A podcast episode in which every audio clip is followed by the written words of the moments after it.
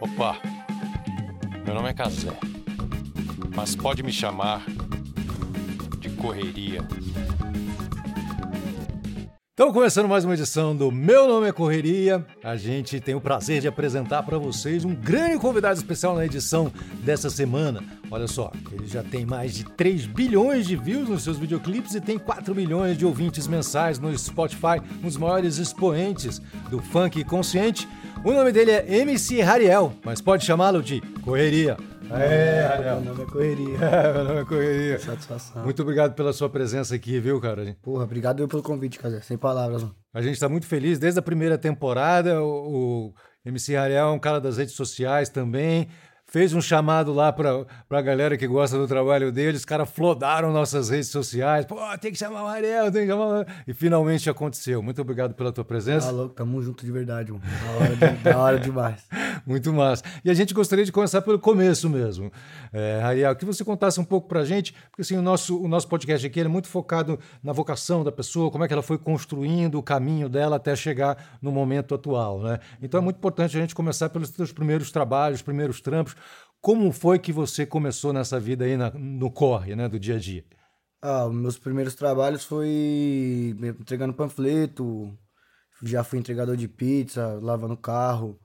Foi das formas que eu consegui ali ajudar minha mãe a partir do momento que eu, eu fiz os 12 anos, para perdi meu pai. E era eu, meu pai, era eu, meu, minha mãe e minhas irmãs, né? No caso, duas irmãs que moravam junto na mesma casa, pai. Então, comecei dali e ter que ajudar minha mãe. Então, dali eu, eu dei início ao meu corre e eu já tinha o sonho de, de virar cantor e pá, mas não tinha como, no, na época, gastar dinheiro com, com isso, tá ligado? Uhum. Pra fazer as paradas assim. Então, ia me virando do jeito que dava e ia trabalhando com o que aparecer, com o bico que aparecesse pra mim na, na época, assim. Então, Sim. conforme o tempo foi passando, eu fui começando a, a me associar mais com o funk e até, também através do trabalho também. É, conheci meu DJ, tá ligado? Que já me colocou pra trabalhar também num bagulho onde ele já tava trabalhando. E aí, sempre conciliando a ideia de funk, o sonho do funk com outros trabalhos pra conseguir uma graninha na época, assim, 2013, 2012, 2014. 2014 eu tava. Foi o único trampo de carteira assinada que eu tive na minha vida, assim. E foi esse tipo E de foi de trabalho que assim que foi, trabalho? foi de operador de telemarketing, né? Ah, você fez telemarketing? Fiz, fiz, um, fiz uns oito, oito, nove meses. Não, cinco meses, acho. Uhum. Que não deu tempo nem de pegar o seguro-desemprego, que eu tava já esperando seco. E Mas- como, é, como é que foi essa experiência? Ah, foi. O que, você tinha que falar? Como era? Telemarketing de que de, Era tipo telemarketing de, da, da Porto Seguro, né? É. Da, era de uma empresa afiliada que vendia o trampo da Porto Seguro. Então nós tinha que vender, tipo, o cartão lá é, da, Porto Seguro, da Porto Seguro, um cartão de crédito da Porto Seguro. Então era treta, né? Porque todo mundo duro na época, você vai ligar pra casa da pessoa meio-dia pra querer vender cartão, era vários xingão, vários. Várias histórias tristes, a pessoa já começava a explicar a situação. Você falava, não, demorou, senhor. Fique em paz. tá tranquilo, era só pro cartão mesmo. e mas a gente foi. E aí sempre se virando, porque a situação cobrava que a gente fizesse aquilo. Então qualquer coisa que aparecesse pra mim que desse o dinheiro, eu ia fazer. Tipo, respeitando meus valores sempre, né? Tipo, nunca gostei de querer roubar, pegar droga pra vender, esses bagulho eu nunca fiz, tá ligado? Mas o que aparecesse pra mim de, de, de trabalho, eu ia sem medo, tá ligado? Já fui um dia de assistente de gesseiro, outro dia de assistente de pintor, outro dia de assistente de. do que viesse, e alguém falasse, aí, tá precisando de um mano ali.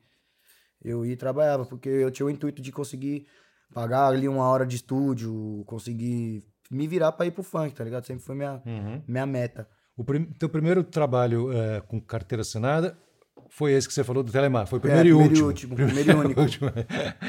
Ah, Agora, o primeiro trabalho, você falou que você começou o corre muito cedo por conta de ter perdido seu pai e tudo. Você tinha 12 anos de idade, precisava ajudar a sua mãe nos corres e tudo.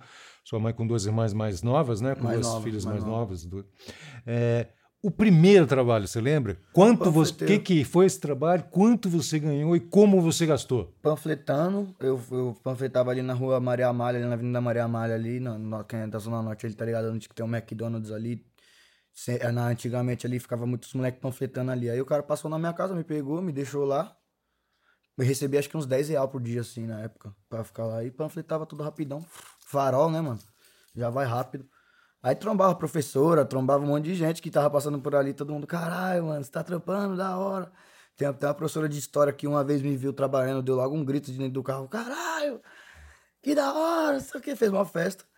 E sempre, tipo, esse foi o primeiro de todos, assim. E esses aí, essas pequenas atitudes, assim, eu vejo que foi me empolgando, tá ligado? Minha mãe sempre falou pra mim que eu tinha que ter gosto por trabalhar, tinha que ser um bagulho que, que era, tipo, de mim, assim, tá ligado? Não, não podia ser um bagulho que me incomodasse trabalhar. Uhum. Independente do que eu estivesse trabalhando, eu tinha que ir contente que eu tinha um trabalho, tá ligado? Minha mãe sempre me ensinou isso.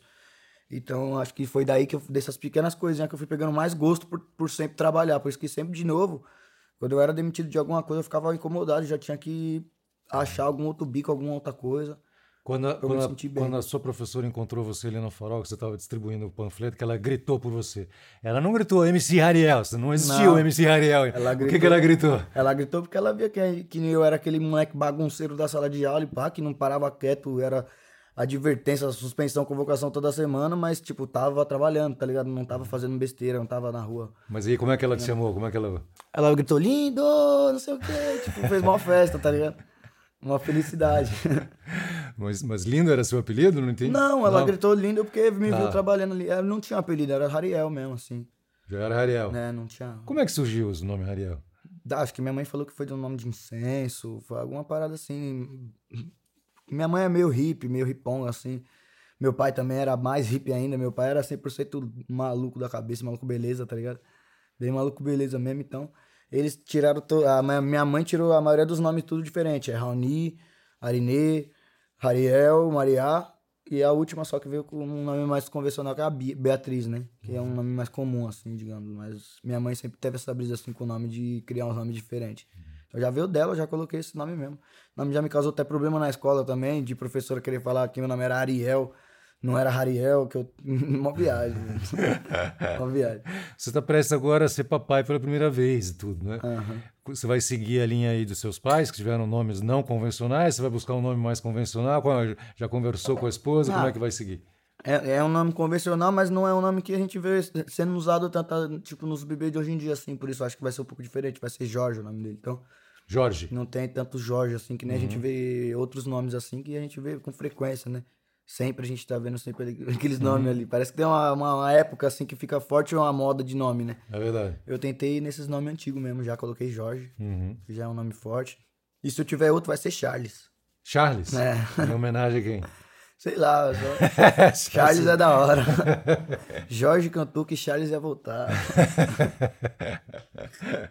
Muito bom. Você falou dos seus pais, depois meus pais eram meio ripongas e tal, e você citou aí o... Eu vou até procurar esse incenso, hein, cara? Não conheço esse incenso Ariel. Não, não sei, tem, foi dica, de, dica do nome do incenso, assim, tinha umas dicas de nome, tá ligado? Muito legal. Minha mãe deve ter pego Conta um pouco da história, você, assim, você perdeu seu pai cedo, mas pelo, pelo que é, você fala, você tem lembranças muito, muito fortes boas, dessa relação relação com ele. Meu pai era um cara muito, muito. Era o melhor cara que eu conheci na minha vida, assim. O melhor, melhor homem que eu já conheci na minha vida foi ele, assim. Mas ele tinha um problema muito forte com, com álcool e drogas e pá. Isso daí acabava causando a mudança da personalidade dele, assim. E ele era da hora pra caralho, até 8 da noite, 9 da noite, assim. Se ele não tivesse voltado em casa, ele já voltava outro cara, então. Mas o que fica mais é as lembranças boas, né? Os bagulho bom. Então, meu pai me ensinou tudo, tudo, tudo, tudo, tudo, tudo, tudo da vida que ele pôde me ensinar, tá ligado? Às vezes de como fazer e às vezes de como não fazer, tá ligado? Mas tudo que ele fez pra, na vida dele assim, pra mim, eu vi como exemplo, tá ligado? E, sempre, e até hoje eu vejo como exemplo. Tenho muita neurose com ele assim, mas eu espero que um dia eu possa encontrar com ele e, e dar uns puxão de orelha e falar: caralho, abandonou, hein, pai? Porra.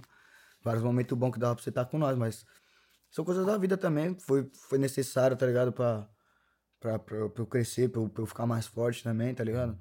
Meu pai não se entendia muito bem com a minha mãe. Porém, era um, era, era um laço muito de amor mesmo que uniu, que uniu os dois ali, que por mais de todos os problemas que meu pai tinha junto com a minha mãe, minha mãe também tinha uns problemas também, mas o amor sempre prevaleceu ali, a gente sempre foi ensinado na base do amor mesmo, com as coisas assim, de, de meu pai não matar nenhum animal dentro de casa, assim, nenhum rato assim que tinha dentro de casa, ele não matava, ele punha para fora, dava um jeito de... Mas era muito, né, Respeitava a vida, assim. Respeitava a vida, era um cara respeitador da vida, mas era muito bipolar ao mesmo tempo quando usava a droga, tá ligado? Então. Ficava muito agressivo, violento. É, então é foda. Então, mas a minha infância, eu fui criado por, por uma mulher que canta muito, tá ligado? Que é a minha mãe. Muito trabalhadora também, trabalhou de tudo, fez de tudo para criar a gente, tá ligado? E meu pai, ele era tipo um músico que já tinha feito sucesso, tá ligado? Então ele tava numa onda assim, meio deprê da vida dele, assim. E hoje, tendo um entendimento assim, acho que ele tava atravessando por uma depressão fodida, tá ligado? Porque toda vez que ele bebia, ele ficava lembrando dessas fitas do passado e falando com orgulho, porém, tipo, já tinha passado faz tempo, ele tava numa situação fodida e não conseguia enxergar de fato aquilo, tá ligado? Ficava só falando do passado com, com muita glória, como se fosse o presente ainda, tá ligado? Como se tivesse tudo da hora na nossa vida e ele falando. Mas é, minha mãe do coral, tá ligado? Sempre da música. Meu pai era de uma banda de música latino-americana, Raízes de América, pá, música de resistência. Super famosa, incrível, né? É, música de resistência contra a ditadura, essas paradas assim, é, liberdade da América, é. Meu pai tocava violão, charango, meu, música e musicista, meu pai tocava de tudo, tá ligado? E autodidata com as paradas também, aprendi os bagulhos sozinho, era muito, era, ele era pica mesmo, tipo, não acho que eu não encontrei alguém assim que tivesse um brilho no instrumento, assim, uhum. assim, que nem ele, assim, até hoje. Qualquer instrumento que ele pegasse, ele desenrolava. E foi assim a minha infância. A gente foi crescendo do lado de muita briga, de, muita, de muito escromo, escombro.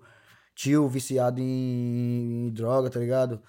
Pai viciado em droga. Minha mãe também usava uma droga na época. Depois dos seis anos, conhecemos a minha mãe conheceu na Anônimos, aí passei a sempre frequentar com ela ali em algumas reuniões e pá. Uhum. Mas ao mesmo tempo, sempre no, sempre no amor, tá ligado? Sempre dando risada. Tanto que Tava conversando com a minha mãe hoje mesmo, né? Nós paramos pra comer no restaurante do. Dá até vontade de chorar, do maluco do Jacan lá e pá. E ela falando, tipo, que as piadas que ela fazia, tá ligado? Ela desenhou uma vez um deserto na geladeira e pá, porque não tinha nada e pá, ela desenhou já um deserto na porta, tá ligado?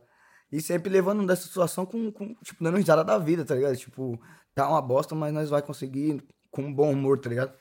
Isso daí passou uma força fodida pra mim. E a gente até conversando, Hoje, né, nós tá falando disso, ela falou, é, mano, era o que eu podia fazer no momento, dar risada da situação, tentar tirar vocês daquela frequência, pá, fazer vocês olhar a situação de uma outra forma também. E é foda, né? Mas eu cresci do lado disso e, e o amor até me torna emotivo, tá ligado? Sou um cara muito emotivo, porque cresci do lado do amor, tá ligado? O amor que.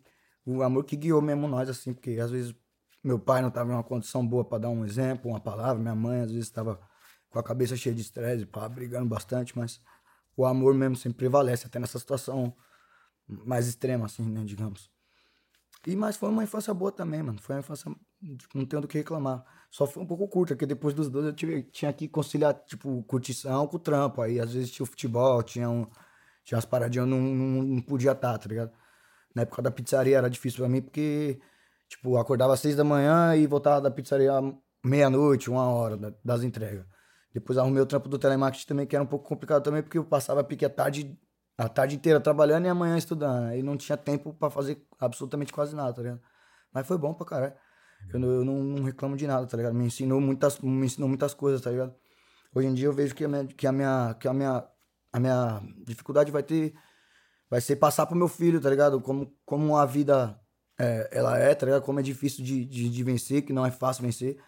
Porém, agora eu já conquistei uma vitória, ele vai viver outro caminho, ele vai ter os ensinamentos dele. Uns ensinamentos que eu não sei, tá ligado? De como que é crescer com uma família que vai te dar estrutura, tá ligado?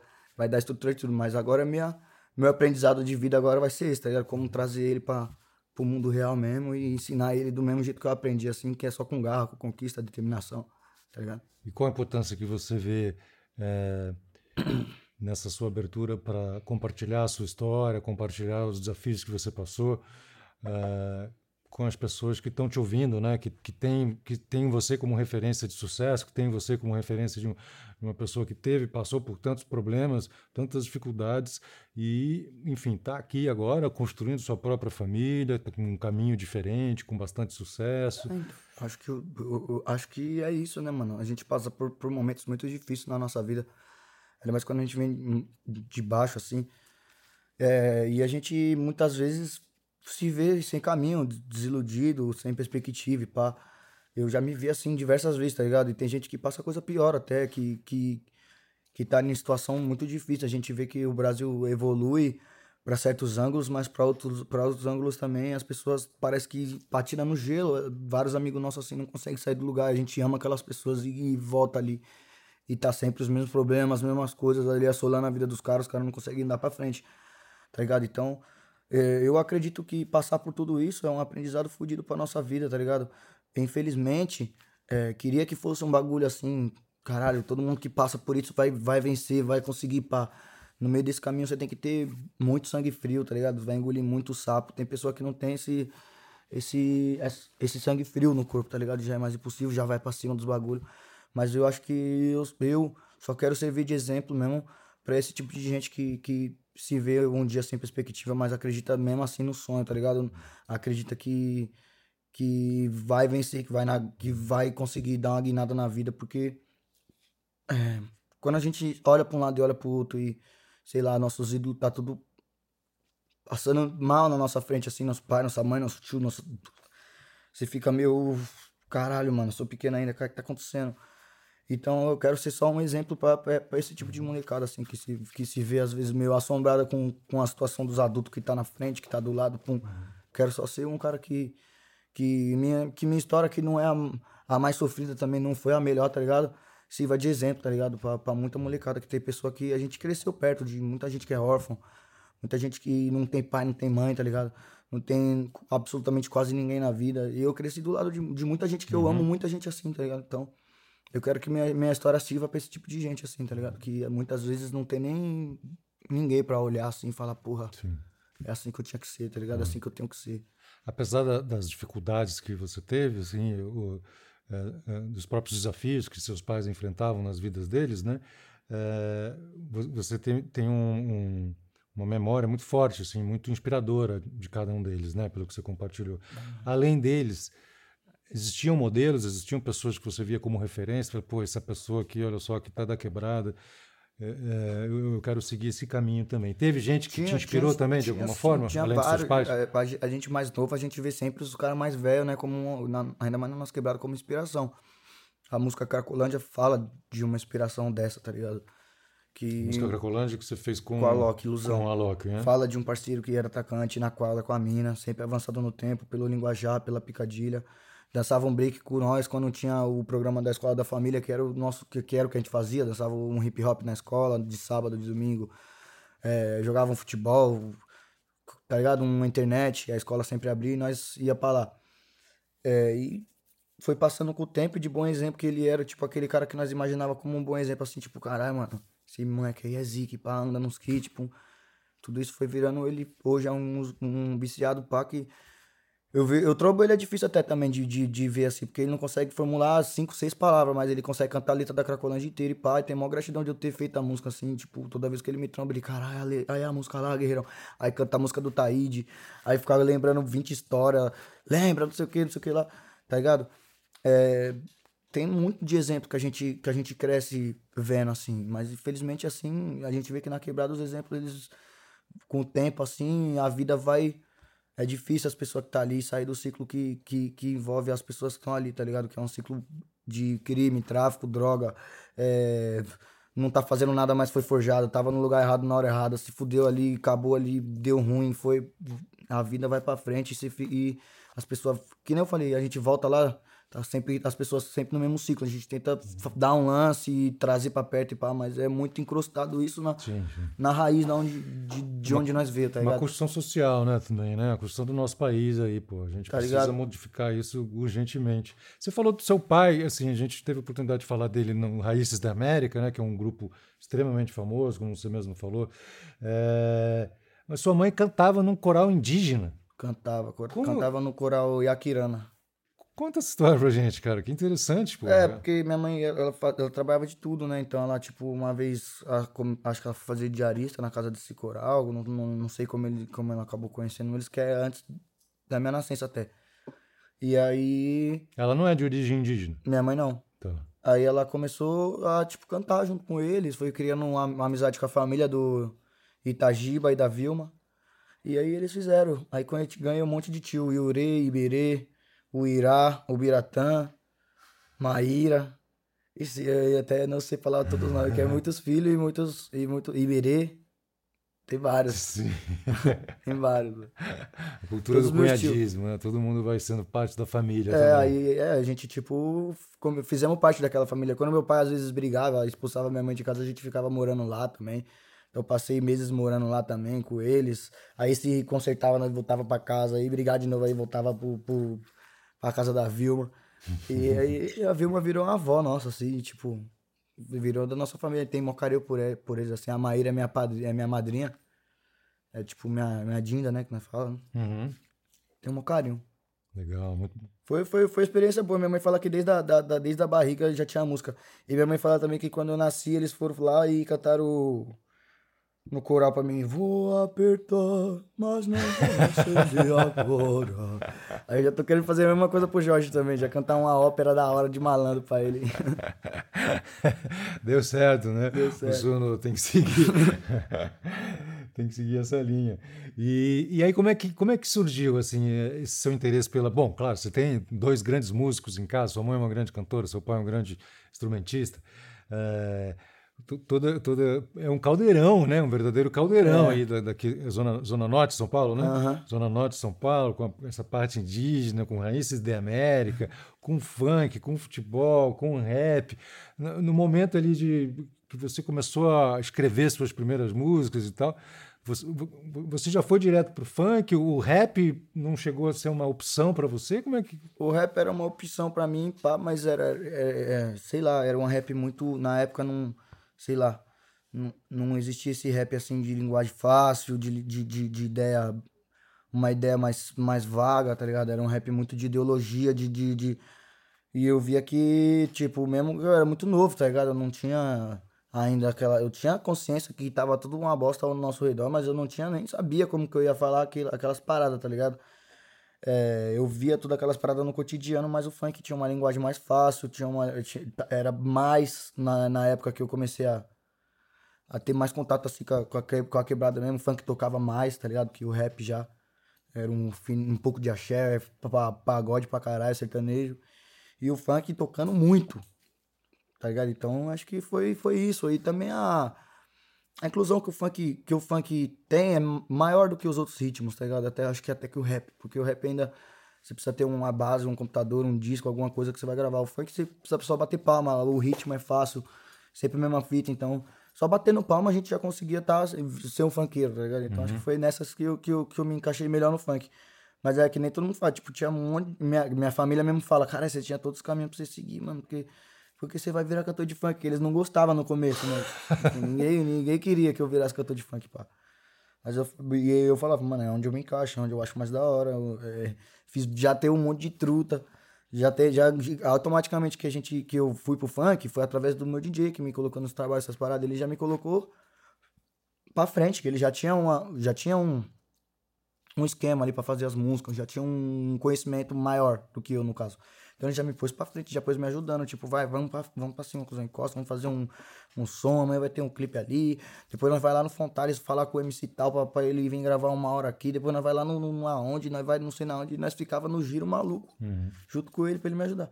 Automaticamente disso eu fui criando uma família na rua ali também, tá ligado? Foi que foi me dando uma família de amigos, assim, de, de, de, de todas as quebradas onde que eu for, eu ter um parceirinho que é dali, que eu conheço, já fui, já pisei, já, tá ligado? Então, também disso, assim, foi me trazendo cada vez mais pra perto, mais me enraizando, que já era um bagulho que tava dentro do meu coração, que eu já gostava muito, tá ligado? Que eu já tocava no cotidiano, a gente já ouvia no cotidiano. É louco, porque isso que você falou, ah, no começo as pessoas não queriam que eu fosse é, cantor de funk, né? Minha É. família. Cara, isso é um. é uma, sei lá, de, de cada cinco pessoas que vêm aqui, três ou quatro falam a mesma coisa, que as pessoas, que a família não queria ou não dava apoio para aquela atividade inicial, porque ninguém acreditava que aquilo fosse tivesse um caminho longevo, né, uma coisa assim. Mas as pessoas que estão nos assistindo agora, cara, que de repente estão passando pela mesma questão, assim, de onde você tira energia para seguir acreditando naquilo que, né, que é completamente contrário ao que todo mundo está te falando. Ah, mano, eu, eu, eu, eu vou tirando inspiração da vida, mano. Do que, eu, do que eu acho que eu vim pra fazer. Eu sou muito conectado com isso, tá ligado? O que, que eu vim pra fazer? O que, que eu, eu vim aqui pra fazer o quê? Pra ajudar minha família? Então é isso que eu vou fazer, mano.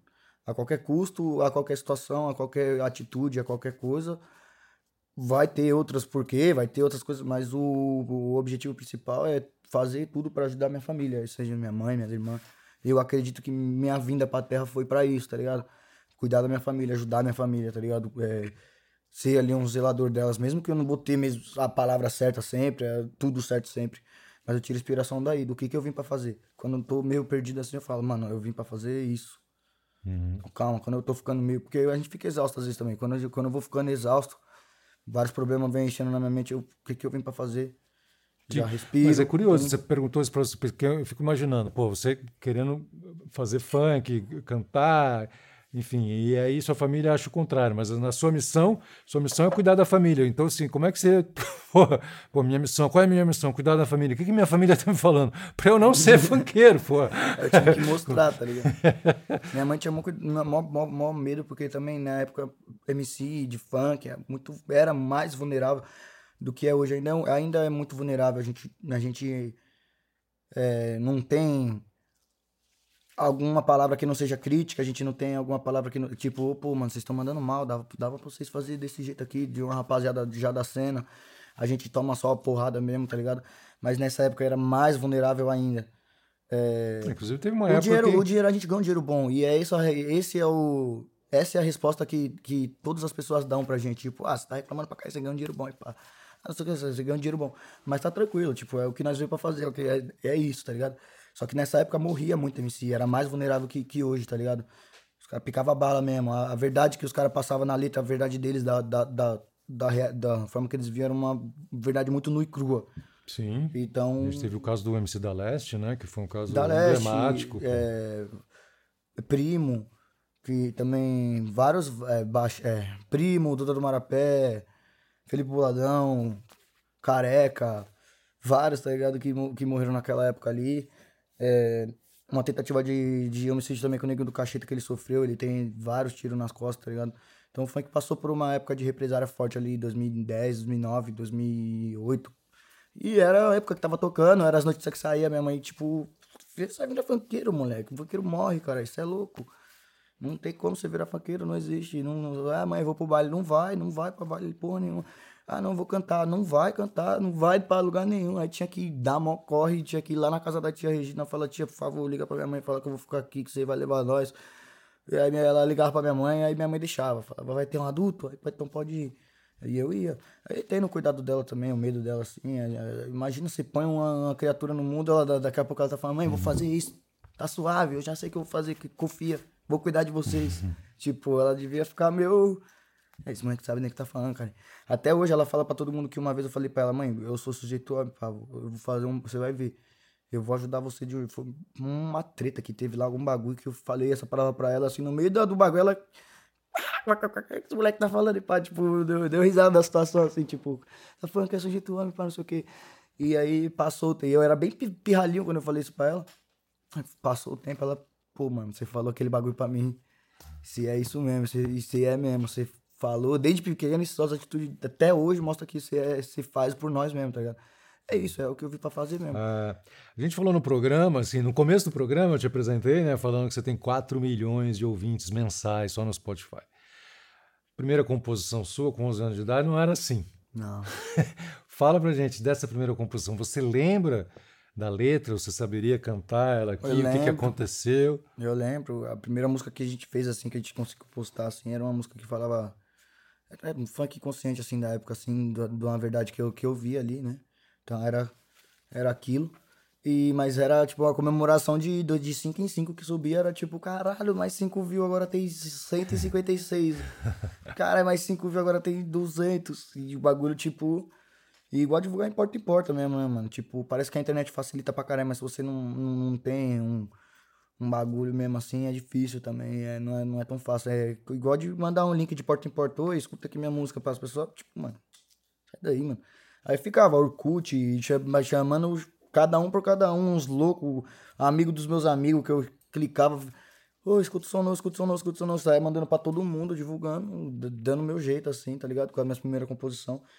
E ela falava sobre, tipo, era, como é que é?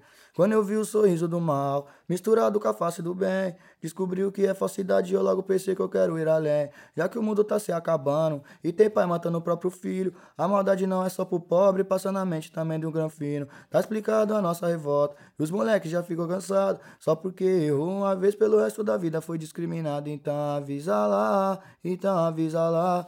E vai embora, tá ligado? É, Caralho, você escreveu isso com 11 anos. É, mas falava um bagulho meio que de, fala um bagulho de crime, assim, um refrão, tá ligado? Uhum. Então, aí ficou como primeirona de todas que tem na internet mesmo, assim. E um vídeo também, que foi o vídeo que. Foi o primeiro, tipo, essa foi a primeira música, né, com batida. Com, o primeiro vídeo de todos mesmo foi quando é, Meu pai tinha acabado de falecer, pai, passou um tempo, pegamos um dinheiro do DPVAT, minha mãe me deu um tênis, e pai. Aí eu peguei esse tênis, fiquei mó empolgadão, que eu vi que os MC tudo com roupa bonita, aí eu sempre batidão, né, pai? Sem muitas roupas da hora, sem muito uns bagulho.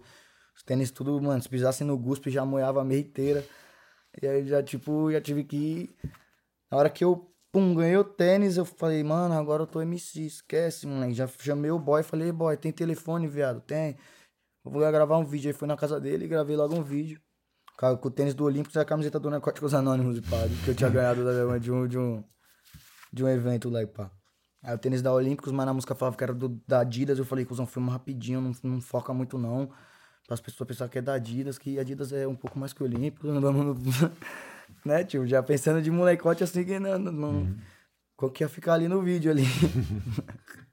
Aí foi o primeiro vídeo que eu tenho na internet. Foi o que marcou, assim, a, a, a primeira aparição minha na internet mesmo, assim. É legal você falar essa coisa da marca, né? O primeiro tênis que foi comprado com DPVAT, né? É, com seguro, né? É. O seguro que sua mãe recebeu em função Quando meu da... coroa morreu, ele morreu de acidente. Ele amou outra mulher e, e morreu no carro dela, tá ligado? No carro de outra mulher, ele sofreu um acidente, pá, dirigindo, pá. Ele, e minha mãe pegou o seguro. Foi pra nós, que a mãe também já pegava uns uns benefícios lá de outros maridos que ela, que ela tinha também, tá ligado? Então, uhum. a, a Bololu, mas foi, salvou nossa vida. Acho que nós catou 12 mil reais, assim, no ano de 2013. E, tipo, nós tava sem pai, a gente, nós só, tinha, só tava com a mãe mesmo. Vou falar que nós tava sem pai nem mãe, que, que é o ditado, né? Mas nós tava com a penga nessa época, tava precisando muito, tá ligado? No dia que chegou, minha mãe já fez umas reformas, fez uns bagulho, deixou tudo da horinha. Uhum. Fez o dinheiro virar, tá ligado? E o tênis da e o tênis que era da Olímpicos, mas que você fez passar como se fosse da Adidas. E hoje, cara, tipo, uma, acho que recentemente você fechou um contrato com a Lacoste, né? Com uma, é. com uma empresa, enfim, uma, uma grife de moda muito uh, famosa no mundo inteiro e tudo. Uh, conta pra gente, assim, uh, o que mudou de lá pra cá, né? É, então, tipo, a gente fez um trabalho com a Lacoste num, num DVD, né? Que foi hum. um trabalho esporádico, assim, pro, pro, pro gravação do DVD de 10 anos, Mundão Girou. E eles gostaram do, do, do, da entrega do trabalho, pai. E aí propor uma outra ação agora, que a gente ainda não deu início, né? Uhum. Mas já tá tudo, tudo certinho. Acho que vai dar início aí nos próximos meses aí. A gente vai ficar três, três, três meses de patrocínio com a Lacoste aí. E eles vão, eles vão deixar nós fortão agora. então, mas, mas fala um pouco mais sobre isso, porque... Pra mim foi uma, uma conquista gigante, né, pai? Porque a Lacoste era... É, nós ia lá na 25 lá e shopping China e, mano, qual que é a Lacoste nova que tá tendo? Os caras, mano, é essa. Xing Ling, Chong Chong, tchau, tchau, tchau, e vem com nós. Fazia a festa lá, pegava o dinheiro da, da, da pizzaria, ganhava 20 reais por, por dia, assim, nas entregas. Então já dava uma... Met Trabalhava de terça a domingo, catava 120 reais, já dava 60 pra minha mãe, ia lá, gastava sempre 60 de roupa. Na, na, na 25. Lá a Costa eu tinha todas. Um jacaré banguelo, outro jacaré sem rabo, outro jacaré de ponta cabeça. E agora o jacaré que... tá completo. Porra, agora tá o crocodilão lá como sinistro. Mas aí sempre foi um, tipo, sempre foi um objeto como um, um, uma conquista, assim, pro, uhum. pro funkeiro, assim, tipo, tá com uma roupa, tá bem vestido, assim, tá tá bem apresentado, assim. Muitos moleques passam mó perrengue, várias. Se fode na vida na vida toda, mas quer estar tá bem vestido e, é, é, e essa é a onda mesmo, assim. A gente merece estar tá bem vestido, a gente tem que estar tá bem vestido. A gente fazia um corre nessa época e esse corre virou, tipo. Essa realidade uhum. de hoje em uhum. dia foi mais um. Eu entendo isso como um bagulho de lei da atração também, tá ligado? Muita. Tanto que a gente ficou atraindo, desejando que um dia ter alguma coisa, assim, de mais proximidade com essa rapaziada da, da, das marcas, assim, tá ligado? Pô, já pensou nesse patrocinado pra esse bagulho um dia, mano, pá. Nós conseguimos atrair, assim, de tanto, de tanto radiar isso, uhum. de tanto pôr na mente, assim, que ia ser possível. E pra minha felicidade, acho que, se não me engano, é o primeiro, tipo, é o primeiro trabalho que a marca faz com funk, assim, se associa com, com o nosso movimento. Então acho que o primeiro contato que o funk vai assinar com a Lacoste aí, espero que depois do meu aí nós consiga tipo, abrir o, a porta para vir outros caras também, tá ligado? E a Lacoste é, veja que o funk ama ela e ela também também pode fazer uma pelo funk sempre, tá ligado? O funk vai estar sempre mais aberto. E não é só com você, é com seu filho também, não é? Eles vão fornecer roupas pro seu filho, é, é isso? eles mandaram, eles, eles, Essa eles, é real? Eles mandaram aquela, eles, eles mandaram aquela porque meu filho, meu filho ganhou um bagulho que foi da Lacoste do mundo, tá ligado? E eu, eu até então só tinha feito contato com a Lacoste da América Latina, tá ligado? E acho que mandaram um salve, e aí a Lacoste lá do, da França, sei lá de onde, falou, mano, manda um presente pro, pro cara, pro Jorginho, pai. Mandou, tipo, um kitzinho bem louco da Lacoste, assim, camisetinha, pá, um jacarezinho de brinquedo. Uma viagem. Aí a mulher brincou, falou, caralho, nem você ganhou o presente da Lacoste do mundo e ele já ganhou, ele vai ser patrocinado, mas acho que não vai ser patrocinado, não. De início, ele, de início a gente não vai nem querer ficar, tipo, mostrando muito ele até ele fazer uns seis, seis meses, três meses, assim. A gente, cara. Não quero fazer nada com a imagem dele ainda. Não para a gente fazer essa, para a gente montar essa pauta aqui, a gente pesquisou bastante coisa, tudo na internet. A gente nem não sabe também tudo que aparece na internet se é fato, o que, que é fato, o que, que não é. Por isso a gente vai te perguntar, então. Mas é que a gente, a gente quando fez essa pesquisa, a gente chegou a uma narrativa lá de que tipo você tinha dado um cutucão lá nos caras na rede social, não era?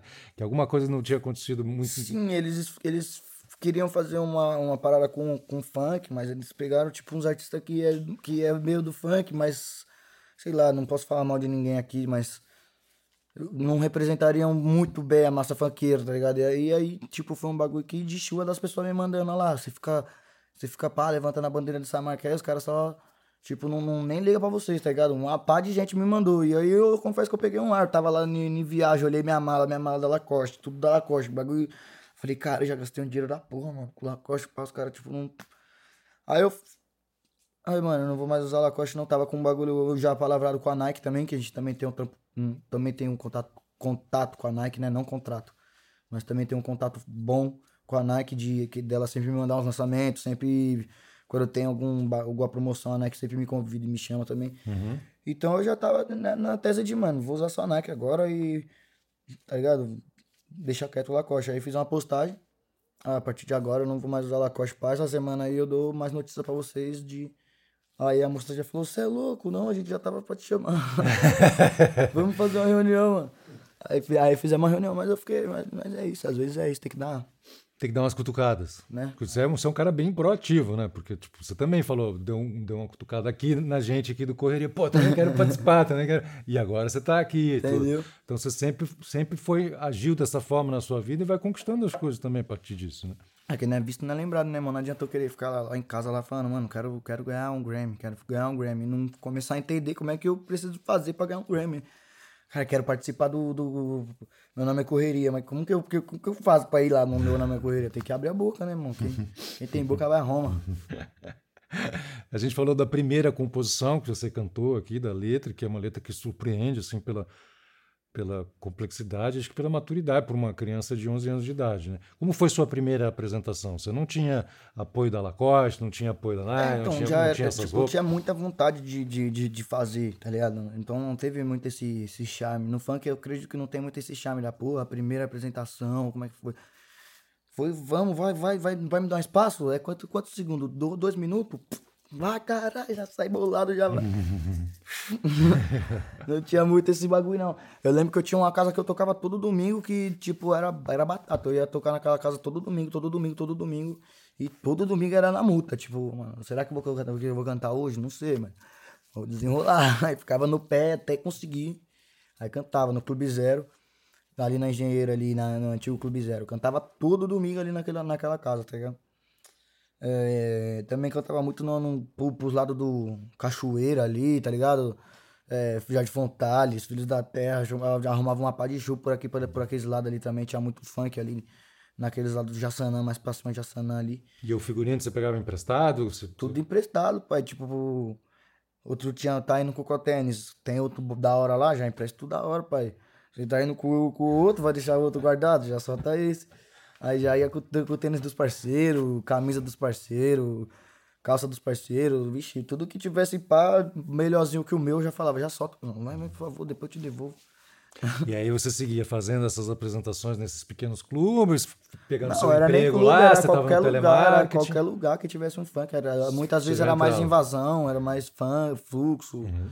é, campo de terra que tava tendo um funk. É, e como foi? Nessa, nessa boate do Clube Zero. E como é que foi sua saída do, do telemarketing para o primeiro contrato aí do, então, tipo, foi do um funk? Bagulho, foi um bagulho sinistro que foi uma série de uma sequência de fatores, né? Eu tava me esforçando pra caralho já com o funk, já tava conseguindo fazer umas, umas letras melhor. Já tava conseguindo, tipo, já, já tava conseguindo, tipo, quando eu abria a boca as pessoas falavam, tá, porra, mano, da hora essa letra aí, você que fez, você que escreve suas músicas, sempre vê essa pergunta, tá ligado? E eu já tava conseguindo, já tinha dado vários peão na minha vida, então meu nome já, já não era mais aquele bagulho, tipo, ah, ninguém sabe quem é. Tipo, ah, o moleque lá do Vila Aurora lá, o Ariel lá. Tinha, tinha uma galera que já me conhecia. E eu dava meu corre, mano. Tipo, tô no telemarketing, todo mundo já me conhecia como MC, tá ligado? No dia que eu abri a boca que eu falei que era MC, os caras já, caralho, tem um MC no telemarketing. Aí eu conseguia vender cartão nenhum, mano. Tipo, minha, minha brisa era vender o hat-trick do cartão lá, que aí você podia pedir a porra da música. Eu nunca consegui vender o hat-trick pra pedir minha música. Aí os caras que pediam, tá ligado? Aí coloca a música do Rariel. Aí eu ficava com uma vergonha. eu que queria pedir aquela porra, mano. Mas não conseguia. Aí tinha um brotherzinho lá, o, eu nunca esqueço, os caras falavam que ele conseguia vender até areia num, num, num deserto. O maluco vendia muito. Toda hora ele levantava aquela porra daquele pãozinho lá. Vendi! Aí daqui a pouco ele, pô, Rariel! Pô, Rariel! Aí, tipo, todo mundo, a veinha que trabalhava do meu lado, a dona Lina lá. Ô, meu filho, não sei o que, já falando uns bagulho de, de MC, como é que é a carreira, não sei o que, tá ligado? Já ia pegando aquele colê monstro com as pessoas assim de, ah, tem um MC aí, nossa, aí que trabalha com nós, tem um MC lá, tem um MC, tem um MC. E aí já ficava meio que conhecido. Aí no telemarketing, no telemarketing eu lembro que eu tava prestes a, a pegar o. a fazer seis meses, né? E, faz, e por seguro-desemprego, eu já tava com isso na mente. Tipo, mano, vou, se eu vou trampar seis meses, já vou garantir o seguro-desemprego. No dia que os caras me demitir, eu vou ter, tipo, uma folga de, um, de, um, de uns de uns dias para focar na minha carreira, tá ligado, mano? Eu vou conseguir focar só no funk, ganhando dinheiro e focar no funk, tá ligado? Eu tava nesse intuito. Só que quando tava pertinho, eles declararam falência, pá. Eu ainda lembro certinho, um maluco, filha da. Pode ficar falando palavrão, né? O maluco, filha da puta, falou: Mano, o bagulho não vai falir, não. Vocês podem ficar tranquilo. Amanhã eh, vocês vão vir aqui, a gente vai conversar, mas o barco segue firme, o bagulho ninguém. Não, não é pra vocês Aí todo mundo trouxão, só molecada, tipo, no... já devia ter saído fora no, no dia passado mesmo. Ainda voltei no dia seguinte. No dia seguinte foi tipo, mano, você, vem aqui. Demitido. Eu já saía triste. Você, vem aqui, demitido. Aí lembro também que tinha um trutinho que tava do meu lado, que nós já tinha mais uma amizade. Ele voltou como, porra, dando vários gritão. Falei, o que foi, cara? Ele, fui demitido. Já comecei a rachar da cara dele, que ele veio muito nervoso, tá ligado? Falei, ele tá dando risada, seu tá. Você vai também. Eu falei, será, mano? O bagulho vai tá, tá desse jeito mesmo. Aí passou mais meia hora, eu ainda fiquei tentando vender aquela porra lá. Me chamaram. Mano, a empresa declarou falência e pá, mano, não sei o que, não sei o que lá. Eu falei, falência, mas e tipo, não, né? Não tem. Vem aí semana que vem pra você conversar, pra você dar baixa na sua, na sua carteira pra você conversar pra ver se você vai receber, que, com o que, que você faz. Eu falei, mano, Fiquei numa neurose que eu falei, mano, o que, que eu vou falar pra minha mãe quando eu chegar em casa agora que eu fui demitido de novo? Mano, com a frente na, ou uma frente outra atrás, eu pensei que minha mãe ia pensar que era mentira que eu tava todo esse tempo trabalhando, tá ligado? Tipo, cara, você foi demitido, o bagulho abriu falência, cadê o dinheiro? Sumiu, desapareceu, você meteu louco, né? Voltei pra casa puto, mano. Aí cheguei em casa, abri o Facebook, assim, tipo, já pensando o que, que eu ia falar pra minha mãe. Aí apareceu um louco lá, ei, mano, tem uma festa ali na, na, na, na Cecifredo, num, num sítio ali na Cecifredo. Quer cantar não? E pá, falei, porra, quanto que é seu cachê? Falei, é 150 reais, pá, mano, 100 real. Ele me mandou até esse print esses dias dessa conversa aqui, o Neco. Aí ele falou, aí ele falou, mano, 150 não dá, tipo, o bagulho, tipo, a festa já. Essas festas mais de, de, de boyzão, assim, tipo umas HP, assim, de open bar, com as bebidas coloridas. Pá, essas eram uma festa meio que assim.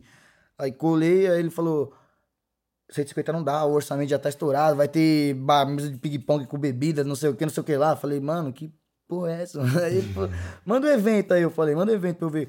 Aí o evento, pelas festas americanas, falei, caramba, vai ser bem louco, hein? Tipo, porque os caras tava, né, divulgando. Aí cheguei lá, era tipo num sítio, numa casa, tá? tinha quase nada daquilo aqui, né, Mas da hora pra caralho, a festa tava lotada, tá ligado? Aí já vi uma chance ali. Aí convidei meu DJ pra ir no dia, meu DJ tava trampando, não pôde ir. Tinha um DJ australiano no bagulho. Eu falei, mano, da onde sai esse DJ australiano? Os caras, não, ele é truta do, do cara ali, ele vai tocar uns Psy, vai tocar uns não sei o que. Eu falei, ele vai tocar funk, não consegue tocar funk, não, e pá. Aí deixa eu ver, baixou uma base lá, o DJ australiano, o DJ australiano foi tocando só a mesma base. Aí eu cantei uns 10 minutos nessa festa aí. Na sequência do fato, tipo, fui demitido quinta, já fui cantar pequeno sábado nessa, nessa parada. Aí o maluco, tipo, do, o Neco que me convidou doidão já. Caralho, mano, você manda bem pra porra, mano. Tem uma caixa de som no meu carro, conheço o DJ Pereira, vou dar minha caixa de som pro DJ Pereira, ele vai fazer suas músicas, mano. E pá, vamos trabalhar junto. Falei, oxe, vamos. Aí duro e louco, precisando de, de tudo, já, né? Saiu do telemarketing Vamos direto que- pro funk, então. Tipo, pra Sai do telemarketing já foi, tipo, pro, pro, pro DJ Pereira. Aí do DJ Pereira eu gravei a primeira música Passei Sorrindo, que, tipo, eu gravei com ele. Ele fez um vídeo no Facebook na hora que eu voltei. Meu Facebook já tinha, tipo, umas 30 mil pessoas, mano. Bagulho já tinha lotado a solicitação, já tinha lotado tudo. Eu falei, mano, o que que esse cara fez com a minha vida? Já, tipo, já falei, nossa, agora vai, mano. Aí bagulho, outro dia, uma pá de seguidor no Facebook, um monte de seguidor aparecendo. Eu falei, vixe, agora o bagulho ficou louco, mano. Aí o Neco indo na minha casa toda hora, e aí, viado, e aí, viado, vamos, vamos ali, vamos aqui. Me levava pra gravar uns vídeos, me dava umas polinhas, me dava umas camisetas, me dava uns bagulho, tá ligado? É, aí eu já fui me, engatando mais. Passou duas semanas de- desse, desse fato assim, que ele ficou encostando, me dando uns bagulho assim. Duas semaninhas, o Rodrigo da GS6 me chamou e falou: Ei, velho, encosta no futebol. A GS6 era produtora assim, da, da Zona Norte, assim, no caso, assim, tipo, não era, não era famosa. Trabalhava com. Trabalhava com o Livinho, com o Pedrinho, mas os moleques começando, assim, começava. E quem que era os bala era o Léo da Baixada, o Frank. Era esses caras que eram os bala da GS, assim. Só que eles trabalhavam mais com venda de show, não fazia muito evento, assim, essas paradas.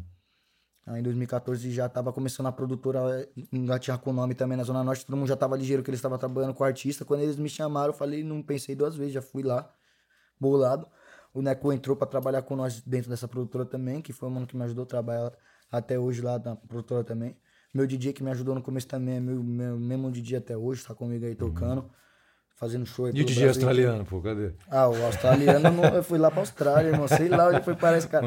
Mas ele representou, irmão. Ele foi bom, mano. Eu falei, na hora que eu vi o cara loirão assim, ó. Falei, mano, vai dar ruim isso daí. Aqueles loirão tipo de sol mesmo, surfista mesmo. Falei, mano, esse cara vai tocar um reggae aí, vai, mano, não vai dar certo não. O bagulho foi foda, foi bom pra caralho. Muito legal. E você chegou, cara, você chegou a fazer oito shows num mesmo dia. Como, como consegue? Como é que funciona isso? Como é que você se prepara? Não, era, era, era bem- era uma época bem mais amadora da minha carreira também, né, mano? É, é um sistema amador, que é um sistema que o funk ainda tem que corrigir um pouco a visão dos empresários, a visão dos artistas e, e dos empresários também, tá ligado? Que é esse lance de fazer show pra caralho adoidado, isso daí tem bastante artista que quase morre pra caralho todo fim de semana. Eu mesmo já passava uma situação de risco por, por tipo, por dia quando saía pra fazer essas loucuras assim. Mas, tipo, foi uma fase bem mais amadora da carreira. Então era tipo, vai, 20, 30 minutos. Sobe, vai, taca a marcha e tchau, tchau, tchau, tira a foto que der pra tirar. Acaba queimando, acaba queimando o artista também, tá ligado? Então, é um bagulho que nós do funk tem que consertar no nosso, no- na nossa forma de trabalho, tá ligado? Não adianta a gente sair correndo pra fazer oito shows, nada a ver os shows, tipo quatro shows de tarde, quatro shows de noite, mas aquele show nada a ver, a entrega zoada, os bagulhos zoados, aí não pá. Desde o momento que eu comecei a, tipo, parar com isso, o cachê do meu, o valor do meu cachê aumentou, tipo, triplicou. E eu tô conseguindo fazer um show de uma hora, um show melhor, tirar foto com os fãs, não tô tendo mais problema, não tô tendo mais trabalho. Tá sendo menos trabalho e, e, e mais prazeroso, tá sendo realmente um sonho mesmo, tá? Como viver um sonho, porque eh, tava vivendo... Daquele jeito vira uma monotonia, tá ligado? Você vira tipo um robô, você tipo, mano, não vira um bagulho prazeroso fazer oito shows no, mesmo dia, assim, não é muito da hora, tá ligado? Você não fica feliz no final da noite. Então, tipo, é bom que você ganha, você ganha, né, naquele giro, mas também se você conseguir, com a evolução da sua carreira, com a evolução pode começar a fazer menos, fazer direito, fazer os bagulhos certinho, acho que funciona melhor, tá ligado? Pra mim tá funcionando melhor. Então era oito shows, mas que não valia por um, tá ligado? Pra ser sincero mesmo assim. Eu falando do, do, do, do que eu fazia, tá ligado? Não tô falando que quem não foi quem faz oito shows faz show mal, mas tá ligado? Os meus shows melhorou mil vezes quando eu comecei a fazer no máximo três por noite. Aí também já vi que tava começando a funilar, hoje é dois por noite. Certinho, vamos ali, vamos fazer direito os bagulho. O, o seu amigo mandou recentemente para você um print do celular com, né, com a foto do, do seu primeiro contrato, seu primeiro cachê. que Hum. Foi 100, 100 reais. Você pediu 150, mas não dava. Os caras pagaram 100, né? Não pagaram nada, me deram cinco VIP. Ah, te deram um VIP. Então foi quase, quase gratuito. Os últimos prints dos, dos últimos shows são de que valor, assim? Como é, como é que tá? Ah, esse, esse mês aí. Esse mês a gente vai fazer oito shows, a gente vai pegar quase um milhão de real aí com esses oito shows aí. Vai pegar 810 mil em, em valor de show. Uau, que diferença, hein? Estamos conseguindo fazer o bagulho direito. E, aí e é por causa do nascimento do meu filho aí, tá ligado? Que a gente vai fazer bem menos show. Vai fazer só oito durante o mês inteiro. Mas graças a Deus, né, mano? Deus na frente. Também não é esse o nosso foco. O foco é cuidar da nossa família. Então que, que a gente consiga ter a cabeça pra fazer isso revirar coisas boas, porque a gente também vê que dinheiro também revira vários bagulho ruim, vários bagulho maldito na vida de várias pessoas do Uhum. nosso lado, assim. Começa a confundir as paradas, então... Então é isso, tá virando esse dinheiro aí, mas vamos que vamos. Não é esse o foco, é cuidar da família. E quem você busca eh, como mentor, mentoria, alguém que você go- gosta de ouvir, justamente para administrar essa parte de carreira que é muito difícil, né? A gente não está falando de. Cara, se você estivesse falando de 20 mil reais por show, já era uma grana. Você está falando de 100 conto, né, mano?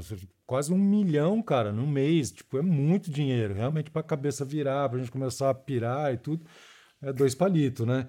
Então, assim, como é, como é que você se. Como é que você está lidando com essa fama toda, enorme, gigantesca? Porque 3 bilhões de views, cara, é muita Tipo, coisa. eu, eu- mano, eu, eu, eu gosto do dinheiro, mas eu, eu não quero ficar ser ele, mas eu também não acho que ele é o essencial pra minha vida. Acho que automaticamente eu conseguindo colocar ele no lugar dele ali, tirar ele da minha frente, não ficar.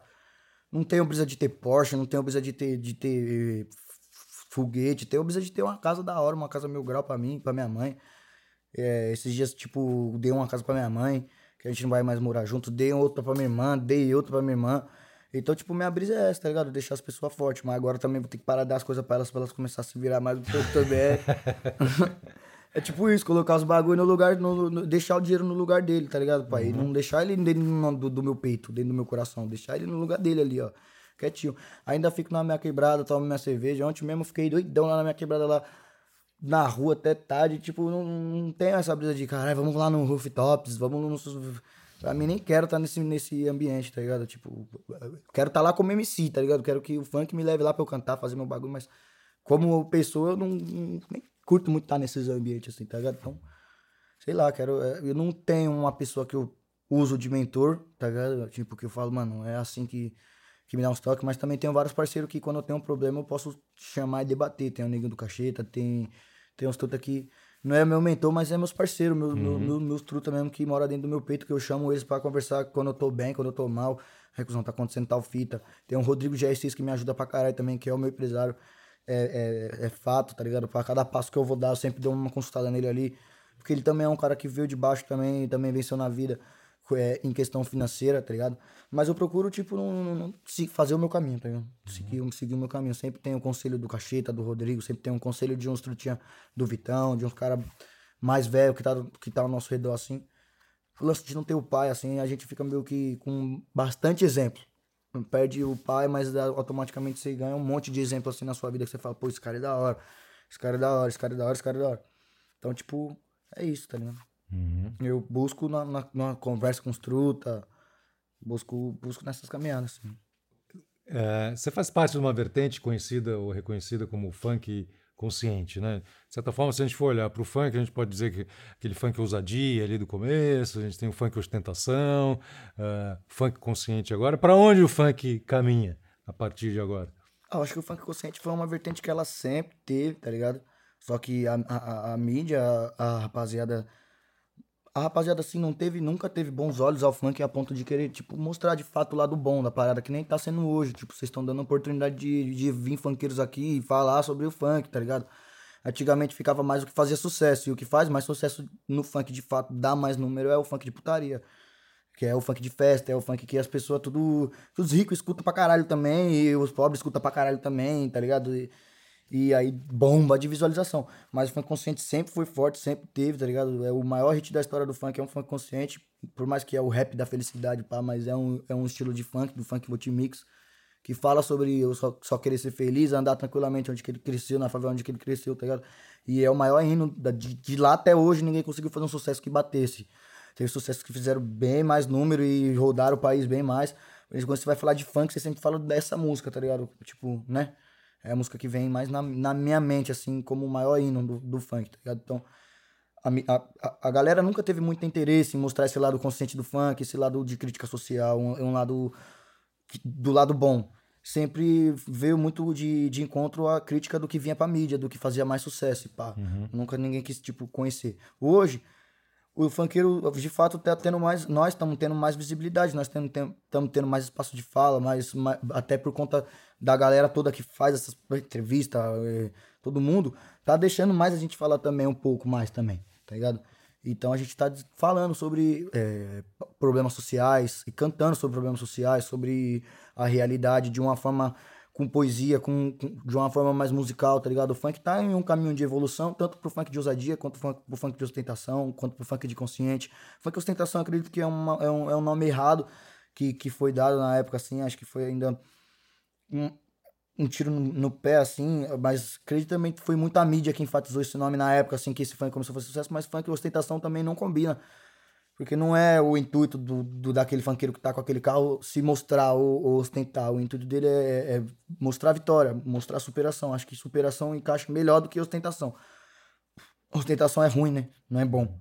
Se você ser um cara que quer ostentar os bagulho, não é tão bom. Então, um, um funk superação combinaria melhor com, com, com aquela parada do funk ostentação. Uhum. Mas é, eu acho que o caminho que o funk tá seguindo agora é o caminho de, de, de, de, de consertar, tá ligado?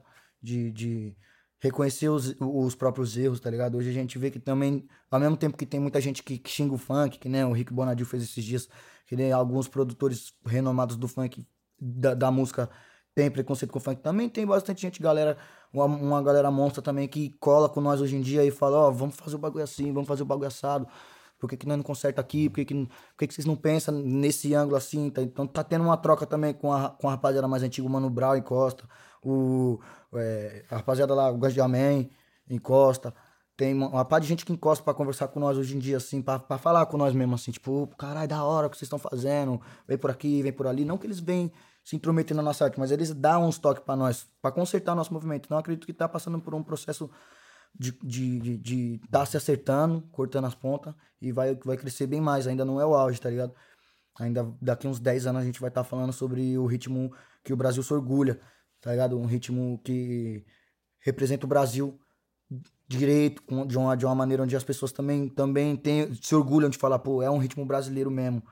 Tudo que, tudo que rolava de. que, que rola no começo. No começo nada nasce perfeito. O funk é um. Por mais que é um ritmo que faz muito sucesso, é um ritmo que tem 30, 40 anos aí no máximo, tá ligado?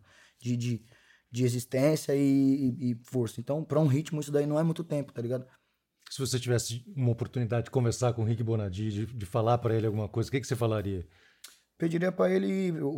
Pediria, agora já não, não pediria mais, né? Mas para ele pelo menos tentar fazer uma por nós antes de querer falar de nós, tá ligado? Tentar, tipo, dar um conselho, é, puta, não é bom, não é legal isso, por que vocês não mixam com essa placa? Por que vocês não fazem isso? Porque, não... Porque, tipo, é foda você tacar pedra em um bagulho onde você caga também pro bagulho, tá ligado? Aí você não tem como você falar do bagulho, porque você não gosta, você tá dando uma opinião totalmente do seu gosto, tá ligado? Não tá dando uma opinião baseada em, em, em melhorar, ou pá, é só uma crítica ali vazia e pá. Eu entendi que foi isso que ele fez ali, uma crítica vazia, porque ele não gosta do bagulho, tá ligado?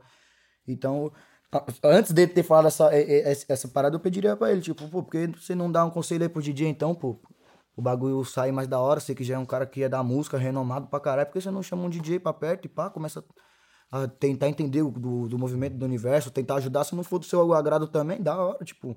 Não, ninguém é forçado a fazer nada, né? Uhum. Mas pra que você vai falar mal do bagulho sem você nunca ter feito nada em prol do bagulho? Então, soa como. Não, não é inveja, que a gente sabe que não é inveja, mas soa como um bagulho zoado, um bagulho que foi o gosto dele ali que falou mais alto. Tipo, não gosto do bagulho, então vou falar mal. Uhum. Tá ligado? Uhum. É, isso que eu ia, é isso que eu falaria pra ele. Tentar fazer uma na, em prol de, da, da coisa, da melhoria daquela coisa, pra você poder criticar se não der certo depois ali, tá ligado? As parcerias que você vem fazendo, assim, elas. Como é que surgem? Você fez com a Loki, você fez naquela música 180 surge, também? É, surge de uma maneira de uma maneira mais natural possível. Acho que ele chama, na Cracolândia, ele, na Cracolândia ele chamou meu empresário, né? Porque ele já tinha contato com, com o Rodrigo. O Rodrigo já é comprador de show, já, já, já é do, do ramo da música, aí já de uns anos. Então, sei lá, acho que ele já conheceu o Rodrigo, chamou o Rodrigo falou, mano, quero fazer um som com, com essa molecada aqui. Aí chamou o Rian, Salvador, eu e o Davi, né? Aí se juntamos no estúdio e ele deu um lance em nós, assim, de, de, de falar sobre um bagulho importante. Aí acabou saindo na Cracolândia é, que é um papo importante, né? Ele falou, vamos falar sobre um bagulho importante, vamos usar da nossa união para falar sobre um bagulho da hora, um bagulho importante. Aí surgiu isso. Ele não queria falar de festa. Resumo, ele não queria fazer um funk de festa. Aí surgiu essa ideia de fazer esse, é, esse funk sobre o uso de droga. E aí meio que criou tipo um bagulho, tipo, mano, qual vai, vai ser a próxima? Qual que vai ser o próximo tema que a gente vai falar? Quando que a gente vai se unir para fazer isso de novo? Aí deu a, a, a 180, que foi numa época onde que tava época não, né? É forte isso, infelizmente. A agressão da mulher, o feminicídio, pá. Foi uma época de pandemia, onde que tava ficando bem mais, bem maior os casos, assim, tá ligado? Tava cada vez aumentando mais. O, o isolamento tava, tava, tipo, deixando esse bagulho em evidência toda hora um caso de um mano querendo bater numa mina, de um mano querendo bater na mulher. Então, já foi um bagulho ali, tipo, pra nós importante também, tá ligado? De nós falar daquilo no momento. No momento não, falar desse assunto é importante também, então... Que foi o mesmo grupo? O mesmo grupo do... Não, só mudou, não? acho que... Mano, na, na 180 foi eu, o Leozinho ZS, né? O Marx e o Davi. E o. E o é, acho que mudou. Mas o Alok também tá, né? E o Alok também fez a produção. Então, os fãs, os seus fãs, eles podem aguardar novas composições desse grupo que vocês montaram, assim, desse grupo seminal? Acho que sim, acho que sim. É porque rolou um clima, um, uma vibe boa. Uhum. Na construção dessas público, duas. 7 milhões de views em 24 horas do. A ilusão, do a ilusão foi, foi, foi isso. Foi, deu 7. A gente fez até um bolão, todo mundo errou, mano. Tipo, todo mundo falou, mano, acho que vai dar tipo 2 milhões. O outro falou, ah, acho que vai dar tipo 3. O outro vai falou, vai dar 1, vai dar 1,5. Deu 7. 7. Ninguém, ninguém entendeu nada. Todo mundo falou, caralho, o bagulho lançou hoje, já tá com 7 milhões. Felicidade, né, mano? Aí é um momento de felicidade de que a gente viu que, que foi bom, que a mensagem foi útil, tá ligado? e como é que foi o processo de criação? Vocês chegaram lá no estúdio, estavam vocês quatro, vocês começam a escrever, o Alok começa a jogar umas bases, uns sons, como é que é que, que vai acontecendo a criação? É, o Alok, ele, o Alok, ele sempre vem com, com uma filosofia, umas frases malucas que ele fala da hora pra caralho, tá Aí ele vem com essas frases assim, vai, vai dando a inspiração, você vai falando, caralho, o cara tá falando um bagulho bem louco aqui, da hora, mano. Aí ele conta a história de, de uns índios, das tribos, vai contando uns bagulho assim que você vai ficando inspirado, tá ligado? Aí daqui a pouco ele vem e solta a batida. Dá, dá, dá, tipo, ele faz uma cama com uma ideia mó maluca, você fica prestando muita atenção, daqui a pouco ele. Aí eu fiz esse beat aqui, ó. Aí são com um beat bem, bem diferente com tudo que ele tava falando, mas um bagulho bem louco. O da Cracolante foi mais ou menos isso. Ele, mano, eu tava pensando em fazer um bagulho mais ou menos assim, mais ou menos assado. Mas acredito que vocês não precisam é, falar com tanta violência, agora vocês já foram ouvidos, vocês podem falar de uma maneira mais tranquila. Daqui a pouco os caras começaram a cantar sobre o uso de droga ali. É, mano, pode falar assim mesmo. Uhum. Vai ser tranquilo, não, vai assim, vai dessa onda. Aí, é, é natural, tá ligado? Mesmo que o Alok é, um, é uma estrela gigante, ele tem muita humildade. Mano. Esse bagulho é um bagulho que dá aula, que, que ele dá aula mesmo, mano. Tem muita humildade, tá ligado? Troca mesmo, não é uma criação de uma música ali que fica aquele bagulho engessado, mano. Fala, ó, faz assim, assim, assim, assim, assado e assado, hein, mano. Vai. Não, você chega e você fala, mano, eu vou fazer desse jeito.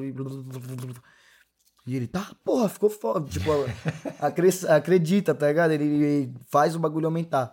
É um cara que tem esse dom. Ele pega um bagulho que não tá muito, muito grande, não tô acreditando muito e faz aumentar. Que nem nessa última música que a gente fez do DVD, Problemas, e pá. A gente vai fazer um trampo maior com ela ainda também. É uma música que fala de problemas da vida, assim, inspiração. Eu colei pra, pra mostrar o, o álbum pra, pra ele, pro Alok, aí colei lá na casa dele, pá. Aí tamo conversando trocando um papo e pai, eu tô mostrando as músicas que ia sair do DVD de 10 anos e mostro, acabei mostrando a música que não ia entrar também pro DVD, que era a música Problemas. Ele, tá louco, mano, essa música tem que entrar, mano. Tem que entrar, tem que entrar, tem que entrar, tem que entrar. E colocou na minha mente que o bagulho tinha que entrar. Eu, mano, será que esse cara tá. Mano, será que é da hora mesmo essa música? E pai, ele, mano, essa música é, é, um, é um Tipo, ele tem esse dom, tá ligado? Aquele bagulho que você não tá conhecendo, não tá cantando muito. Ele, esse bagulho é um sucesso, irmão. Vamos fazer, vamos. E te enche de, de confiança. Aí Acabou que entrou pro DVD também essa música aí com ele. Problemas, tá ligado? Eu não tava acreditando muito, mas foi, foi, foi boa também a performance dela no álbum, assim, a terceira música do álbum, pá. Hum, foi uma, um, é um álbum que você lançou comemorando 10 anos de carreira, 10 anos, né? é, Mundão girou. É uma faixa para cada... Com uma faixa para cada, cada, ano, pá. E essa uhum. fala sobre problemas, fala sobre o ano de 2013, mais ou menos assim. Bom, você falou de uma parceria com uma pessoa bem viva, né? Que é o Alok, enfim, e como ele interfere, colabora. Como é fazer uma parceria com pessoas que já se foram, né? Você, você tem parcerias póstumas com o da Leste e também com o Sabotagem, né? Mano, é difícil porque você, você, você fica sentindo que tá faltando, tá faltando alguma coisa ali no momento, tá ligado? O clima, num, a criação de uma música, geralmente, ela gera um clima muito bom, muito mágico, tá ligado? Um, um bagulho que, tipo, só que, que tá ali presente no estúdio ali na hora consegue, consegue entender mesmo. Fica todo mundo entretido num, num, num rapport de sentimento, assim, que todo mundo fica, tipo Cara, o bagulho tá saindo mesmo, mano. O bagulho vai, vai, acerta mais uma nota ou acerta mais uma rima e, cara, o bagulho ficou bom, mano. Todo mundo vai, acaba se, se doando um pouco. Até as pessoas que não estão participando efetivamente ali, metendo a mão no bagulho, acaba se doando um pouco pra criação daquele bagulho ali com uma energia boa, com um bagulho pra... E desde do funk que as pessoas pensam que, ah, os caras só vai lá no, no microfone e começam a falar um de palavrão. Até acho que a música clássica, essa energia deve. É, é, universal, tá ligado? Quando você tá criando ali uma música, um bagulho metendo mão, independente do seu gosto, o bagulho gera uma energia muito boa. E. Acho que é isso, né, pai? Tipo, falta. Uhum. Falta quando você vai fazer um bagulho póstumo. Nesse dia que a gente foi escrever com sabotagem, tava essa energia muito boa, tava esse bagulho muito. Mas tava faltando alguma coisa, não, não tava normal, tá ligado? Que nem é sentar com. Tava diferente o bagulho, não sei explicar. Tipo, parecia que ele tava aqui com nós, mas também ele não tava aí. A, todas as ideias falando sobre ele, todas as paradas falando tudo sobre ele, é, a, a, família, os pessoal, tudo junto com nós, mas, tipo, o homem mesmo não tava nas. nas Diferente, mano. Difícil de explicar com palavras assim qual é a sensação que você sente. E o da Leste também foi um bagulho, tipo, muito mesma fita, assim. No dia da gravação ficou tudo muito presente, a, a arte dele, a obra dele, a pessoa dele ficou tudo muito presente, mas ainda faltava. Nós olhava pra cadeira assim, tipo, tivesse uma cadeira vazia, ia ser, tipo, parecia que ele ia estar tá ali, tá ligado? Se tivesse um lugar aqui vazio assim, ele, nós ia lembrar dele ali, tá ligado? Já ia, sei lá, mó viagem, mano. E eu como fã ainda, né, mano? do jeito que eu gravei com os dois assim, tipo, pra mim foi um mix de sentimento da porra. Tipo, cara, queria que ele tivesse aqui muito. Mas também tô feliz de estar tá participando dessa fita aqui muito. Vai ser, vai ajudar a família muito também, tá ligado? Vai ser bom pra caralho, tá ligado? Então, é, não, dá pra, não dá pra explicar realmente, irmão. Não sei explicar o uhum, que, que, que, uhum. que, que, eu senti naquele momento, mano. Nossa. E bom, você tá com 21 anos, você é um cara bem jovem, Não, sou 22? 24. 24? É, vou fazer 25 esse ano. Vai fazer 25 esse ano e já tá comemorando 10 anos de carreira, né? que é bastante coisa. É, os próximos 10 anos, quais são, quais são seus sonhos? Mano, os próximos 10 anos é, é eu vou reiniciar minha vida do, do, do, do zero, tá ligado? Como se fosse 2011 de novo na minha vida agora. É assim que eu tô levando, tá ligado? Começar a fazer tudo novamente de novo, só que agora com um amparo que eu não tinha na época, né? Então eu acho que eu quero recomeçar esses 10, esse ciclo de novo. E acho que é até a vida me mostrando isso, porque eu comecei a cantar por causa de uma morte e agora na, nos 10 anos vem uma vida, que é a vida do meu filho. Então, sei lá, fez um ciclo completo, assim, 10 anos de, de mudança na minha vida, de, de eu estar tá triste pela morte do meu pai, de pra virada eu estar, tá, tipo, feliz com a, e ansioso pela chegada do meu filho. Quando minha mãe me deu a notícia que eu ia ser pai, parece que meu peito, tipo, se desamarrou de um bagulho louco, mano. Louco mesmo, eu sentia muita falta do meu pai, tá ligado? Pra tudo eu, eu sempre questionava com raiva a ida dele, tipo, caralho, tipo, mano. Fazia uma oração, falava pra Deus, mano, reclama com meu pai, mano. Fala que ele tá tirando que, mano por que, que esse cara abandonou nós, mano? Aí tinha um problema em casa, às vezes uma discussão, já vinha na minha mente, mano, essa possa só tá acontecendo que meu pai não tá aqui, mano. E às vezes não, né? Com certeza a gente tá passando o que a gente tem que passar, mas eu tinha isso muito encrostado no meu peito, no meu peito assim, uma mágoa com meu pai, um ressentimento da, da ida dele, por mais, pelo maior amor que eu, que, eu, que eu fui ensinado e criado junto. Desde que ele morreu, assim, eu não tava conseguindo sentir aquele amorzão mesmo, assim. Eu sentia muita falta, muito tudo, mas eu sentia mais uma neurose, assim, de ele não tá do meu lado, tá ligado?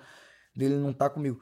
Aí no dia que eu recebi essa notícia, assim, tipo, mano, minha mina me deu o bagulho assim com, com, com, com o teste, eu fui na janela, eu peguei o bagulho assim, eu, não, eu dei só um abraço nela, lógico. Mas fiquei meio em espasmo assim, fui pra janela, tá ligado? Aí eu olhei pra janela, da janela, tipo, olhei pro céu assim, falei, caralho. Parece que, tipo, a saudade foi embora. Dali já mudou.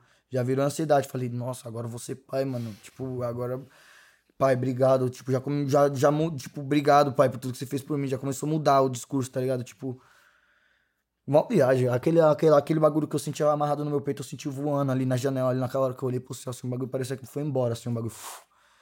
Toda a saudade, toda, toda, toda a mágoa, todo o bagulho virou, tipo, ansiedade. Uhum. Aí fala o nome aí, Jorge. Já fala. Uma... Bum! Bica na barriga. Aí não tem como você ficar triste. Você fala, você é louco, mano. Imagina como que meu pai devia ficar quando era eu aí dando essas bicicletas na barriga da minha mãe. Meu filho dá só bicicleta, velho. A cabeça dele já tá pra baixo. E é só bico embaixo do, do da costela aqui, ó. Que na, na parte de si é só bicicleta. Eu falo, mano, o moleque só dá bicicleta. Não é biquinha. Mano, aí, aí você, você começa a amar mais seu pai, sua mãe. Você começa, tipo, a, a entender que, porra, deve ter sido foda pra fazer eu chegar até aqui pra caralho também. Coisa que a gente às vezes não entende, não olha, né? Tipo, a gente entende que a gente tá aqui, mas como que a gente chegou aqui? Como que pá? Como que quem fez nós chegar até aqui, né? Na hora da cabeça quente, a gente muitas vezes esquece, fica bravo com a nossa mãe, fica bravo com o nosso pai, fica triste, magoado, pá.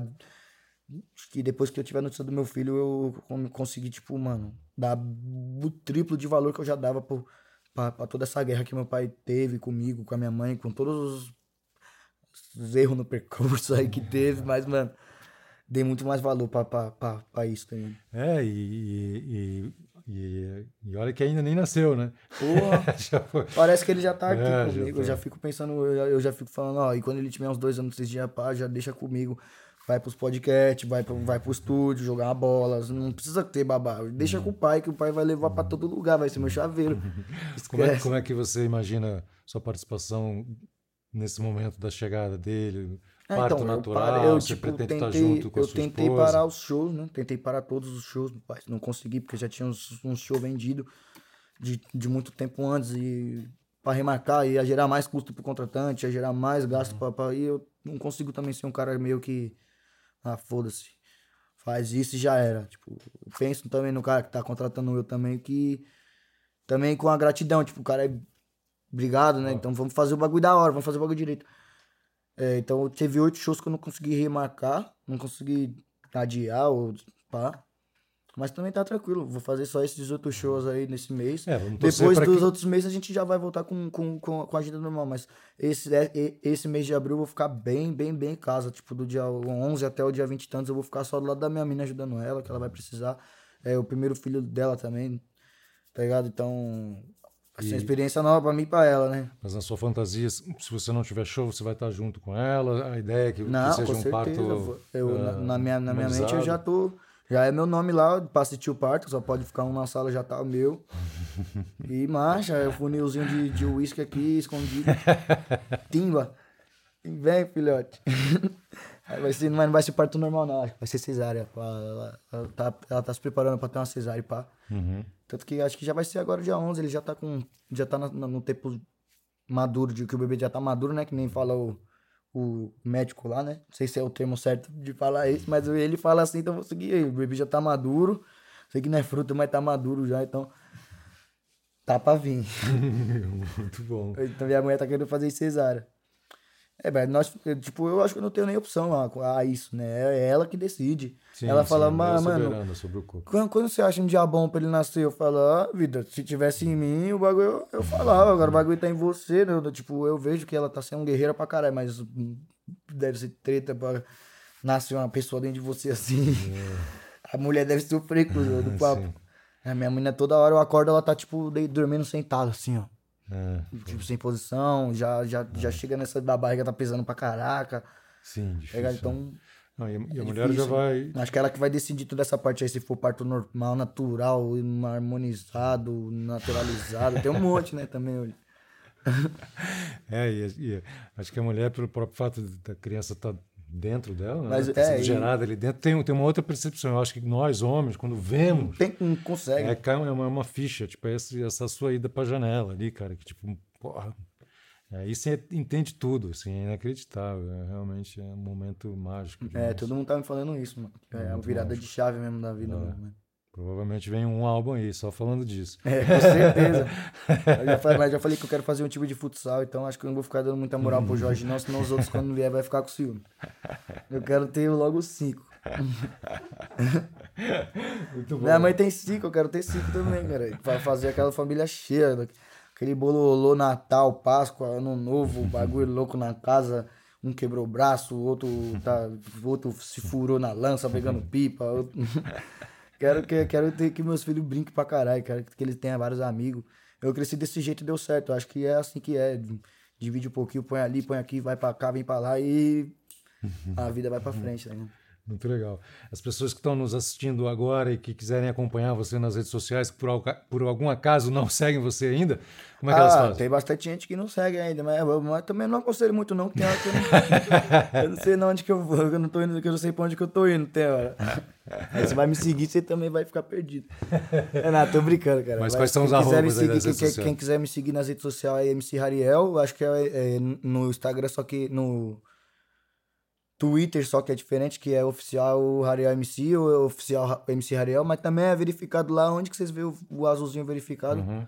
Pode seguir que é nós, que é a nossa conta oficial. Procurar Facebook, MC MC Rariel, Rariel, tudo- ou Rariel MC dá esse corre e acaba achando. Acho, acho com certeza. Muito legal, muito bacana. E vocês que quiserem é, continuar assistindo os episódios aqui do Meu Nome é Correria, com os outros convidados, com as outras correrias que já passaram por aqui, é só acessar o nosso site www.meunomeecorreria.com.br, assistir a gente no YouTube, ou então no Instagram e no Twitter através do arroba Meu Nome Correria, sem o segundo E. Meu Nome Correria. MC Ariel, muito obrigado pela sua participação, Sem muito palavras, obrigado mano. por chegar aqui. Primeiro, por ter flodado as nossas redes sociais com os comentários dos seus fãs pedindo sua vinda. e muito obrigado por chegar aqui e ser tão generoso Tá louco, e contar sua, sua história com, de peito aberto. Muito obrigado Tamo mesmo, junto. parabéns. E É, que venham mano, outros bilhões de views aí. Vamos pra cima. Muito obrigado, Valeu. certo, irmão. Deus Obrigado, abençoe sempre. É nóis.